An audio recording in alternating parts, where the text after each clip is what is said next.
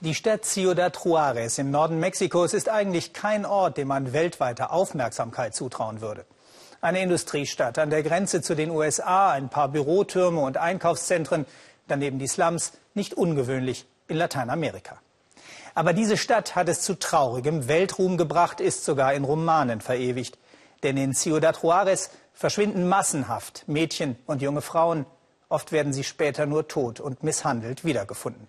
Die Eltern sind verzweifelt, die Staatsmacht offenbar machtlos. Peter Sonnenberg ist für uns nach Ciudad Juárez gereist und hat Eltern getroffen, die die Hoffnung nicht aufgeben wollen. Die Wüste rund um Ciudad Juárez ist ein Grab für ungezählte Mädchenleichen. Gestern hat die Polizei hier ganz nah an der Stadt ein 14-jähriges Mädchen tot, verscharrt zwischen Steinen gefunden. Immer nach solchen Funden kommen andere Eltern in die Wüste, deren Töchter ebenfalls verschwunden sind.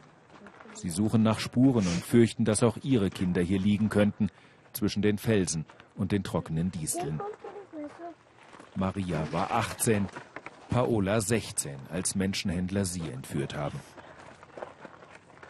Wir können nicht aufhören, nach unseren Kindern zu suchen, sagt Maria Cardona, auch an diesen furchtbaren Orten, wo sie die Leichen verscharren. Vielleicht finden wir unsere Töchter oder eines der vielen anderen Mädchen, die hier in Juarez verschwunden sind. Tatsächlich finden sie, als sie die Hügel wieder verlassen wollen, unter einem Stein blutige Mädchenunterwäsche. Sie informieren die Polizei, doch passieren wird erstmal nichts.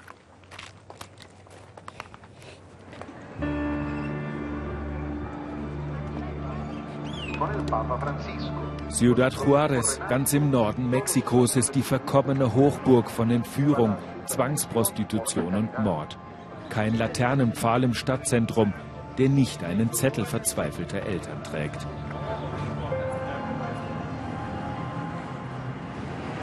Hier begegnen wir José Castillo und seiner Frau Marta. Seit fünf Jahren suchen sie nach ihrer Tochter Esmeralda. Sie haben ihr Foto auf falsche Geldscheine gedruckt, um mehr Aufmerksamkeit zu erzeugen. Esmeralda kam eines Tages nicht mehr aus der Schule nach Hause, als sie gerade 14 geworden war. Sie war sehr jung und sehr hübsch, sagt ihr Vater zu Passanten. Irgendjemand muss doch etwas gesehen haben. Sie wollen weitersuchen, bis sie Antworten haben. Von den Behörden haben wir nie auch nur den kleinsten Hinweis bekommen. Also haben wir uns selbst auf die Suche gemacht, wie die meisten anderen Eltern. Wir kleben Bilder unserer Tochter dorthin, wo viele Leute sind, vor allem hier an diesem Platz. Die Spuren vieler Opfer verlieren sich genau an diesem Platz und es sind hunderte Opfer. Die meisten wollen nie etwas bemerkt haben von den Entführungen. Es gibt hier keine Überwachung, keine einzige Kamera. Die Polizei deckt die Verbrecherbanden und kassiert mit. Jeder hier weiß das und schweigt. Und ihr habt doch bei eurer Suche selber gemerkt, dass die Polizei euch nur Steine in den Weg legt, damit ihr ja nichts herausfindet. Einmal verschwand die Tochter eines Politikers. Am gleichen Abend brachte die Polizei sie wieder nach Hause. Doch die meisten Mädchen kommen aus armen Vororten wie diesem, in dem José und Marta Castillo wohnen. Bei seiner Suche fand Esmeraldas Vater heraus, dass die Menschenhändler zuerst das Vertrauen der Opfer gewinnen. Viele werden in die USA oder in Mexikos Hauptstadt verschleppt, wo sie zur Prostitution gezwungen werden. Wer wenig Bildung hat, macht ihnen am wenigsten Schwierigkeiten. Einmal rief mich ein Mann an und sagte, das Mädchen von dem Geldschein sitzt mir gegenüber und sagt, ich soll dich anrufen. Sie ist in Mexiko-Stadt und braucht Hilfe. Dann hörte ich Schreie und jemand wurde verprügelt. Ich fuhr sofort hin und suchte überall. Aber meine Tochter fand ich nicht.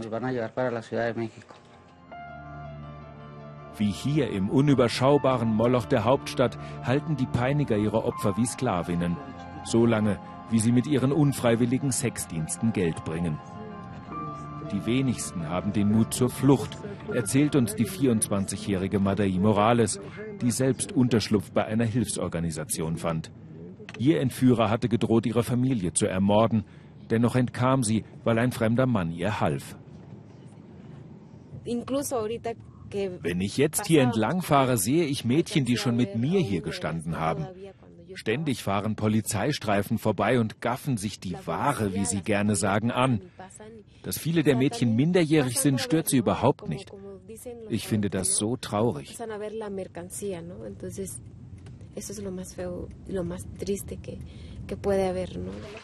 Heute wohnt Madai mit einer Freundin zusammen, der das Gleiche passiert ist.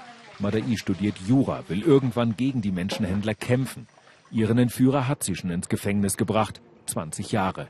Zwei Tage ließ die Staatsanwaltschaft sie warten, verängstigt und abgemagert, bis ihr jemand zuhörte. Dann führte sie die Polizei zu ihrem Peiniger und sagte aus. Man muss den Männern klar machen, dass wir Frauen keine Ware sind, dass kein Preisschild an uns hängt, auf dem steht, zu verkaufen oder zu vermieten. Ich weiß nicht, wann uns unsere Werte abhanden gekommen sind. Ich weiß nicht, wann man diesen Typen gesagt hat, sie können uns besitzen und uns 20 bis 30 Mal am Tag verkaufen.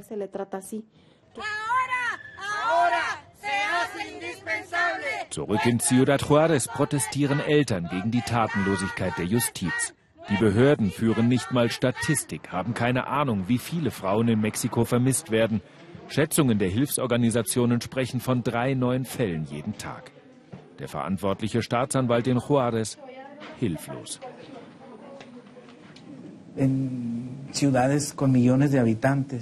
In Städten mit Millionen von Einwohnern wie Ciudad Juarez finden solche Verbrechen immer im Verborgenen statt, im Schatten, im Dunkeln. Selbst wenn man sucht, ist es schwer, die Verantwortlichen zu erwischen.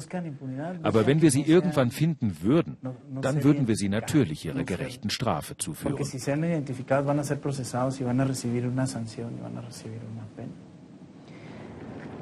Wir fragen den Staatsanwalt, was aus der blutverschmierten Unterwäsche aus der Wüste geworden ist, die die beiden Mütter gefunden hatten.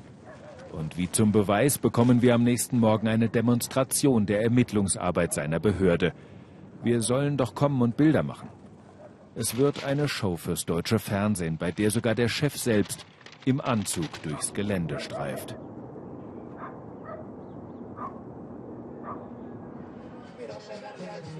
Es ist kein Wunder, dass die Eltern der Vermissten keine Orte scheuen, um auf eigene Faust nach ihren Kindern zu suchen. Auf eigenes Risiko natürlich auch. José Castillo hasst diese Orte, aber er geht regelmäßig ins Rotlichtviertel, weil er fest daran glaubt, dass Esmeralda hier festgehalten wird. Ich werde weitersuchen, sagt José, denn ich fühle, dass meine Tochter noch in der Stadt ist. Ganz am Anfang seiner Suche hatte ihm ein Polizist gesagt, je mehr du suchst, desto schneller ist deine Tochter tot aber sie nicht zu suchen, sagt José. Wie soll ein Vater das aushalten? Auf dem Papier ist Mexiko übrigens vorbildlich, was Frauenrechte angeht. Die internationale Frauenrechtskonvention hat sogar Verfassungsrang. Den Mädchen von Ciudad Juarez hilft das